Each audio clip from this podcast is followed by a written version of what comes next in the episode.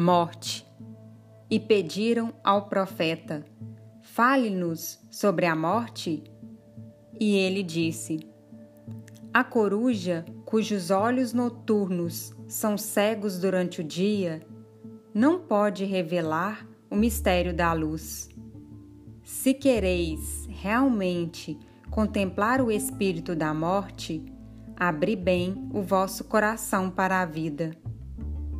Pois a vida e a morte são uma, assim como o rio e o mar são um. Nas profundezas das vossas esperanças e desejos está vosso conhecimento, silencioso do além. E, como semente sonhando embaixo da neve, vosso coração sonha com a primavera. Confiai em vossos sonhos, pois neles estão escondidas as portas para a eternidade. Pois o que é o morrer além de estar nu ao vento e derreter-se ao sol? E o que é cessar de respirar, se não livrar a respiração de suas incansáveis marés, que se elevam e expandem e buscam Deus sem obstáculos? Só cantareis de verdade quando beberdes do rio do silêncio e quando chegardes ao topo da montanha.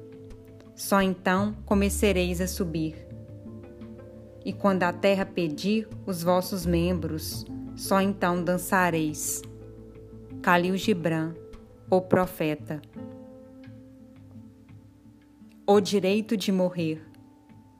A vida humana, diferente da vida dos bichos e plantas, que se mede por sinais biológicos e elétricos, se mede pela possibilidade de alegria que ela contém. Quando essa possibilidade não mais existe, uma pessoa tem o direito de exigir que sua vida biológica não seja mantida por meios heróicos, porque cada pessoa é senhora de sua vida. Há uma hora em que o corpo e a alma desejam partir. Não se deve impedi-los, se assim desejarem, por meio da força, ainda que seja a força médica. Fazer isso seria uma crueldade que não se pode admitir. Terminei de ler duas crônicas, Morte e O Direito de Morrer, do escritor Rubem Alves da obra Ostra Feliz Não Faz Pérola. Eu sou Joyce Castro e leio para você.